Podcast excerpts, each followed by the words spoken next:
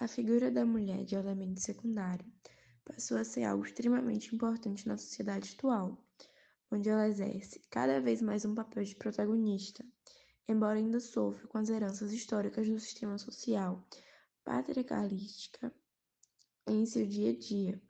Com o tempo, graças às lutas promovidas, a mulher vem conseguindo aumentar o seu espaço nas estruturas sociais, abandonando a figura de mera dona de casa e assumindo postos de trabalho, cargos importantes em empresas e estruturas hierárquicas menos submersas. Apesar de maior presença no mercado de trabalho, ainda há uma desigualdade no que se refere aos diferentes gêneros.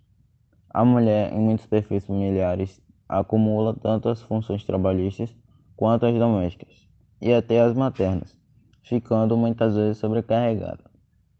Além disso, o número de mulheres ocupando cargos de nível superior nas empresas ainda é menor, embora elas constituam a maioria apta a pertencer ao mercado de trabalho.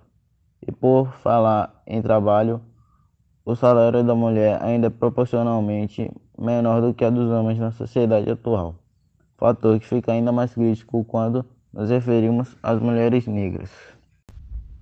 Nos cargos políticos, apesar de superarmos a nunca ter uma presidente mulher no Brasil e também em outros países da América Latina, como o Chile e a Argentina, ainda é diferente a comparação entre mulheres e homens nos cargos executivos, legislativos e judiciários.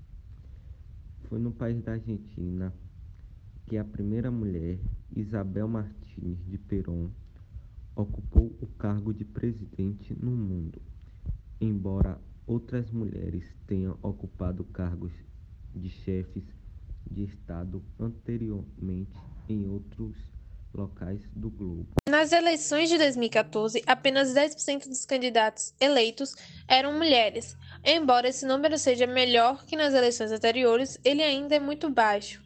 Além disso, cinco estados, Alagoinhas, Espírito Santo, Mato Grosso, Paraíba e Sergipe, não elegeram sequer uma mulher para um dos cargos de deputados federais e mesmo aqueles que apresentaram os melhores índices, Amapá e Tocantins, completaram apenas 38% de total de eleitos com mulheres.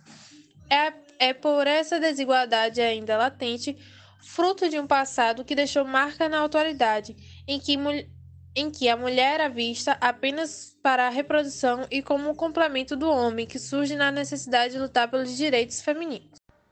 Não por acaso, a influência do feminismo tem crescido na sociedade, apesar do fato de muitas pessoas carregarem mitos sobre esse movimento, tal como pensar que o feminismo é o contrário de machismo, ou que as mulheres feministas lutam contra os homens, entre outros erros. A luta feminista é pela igualdade entre mulheres e homens na sociedade. É contra o machismo, lutando pela liberdade individual.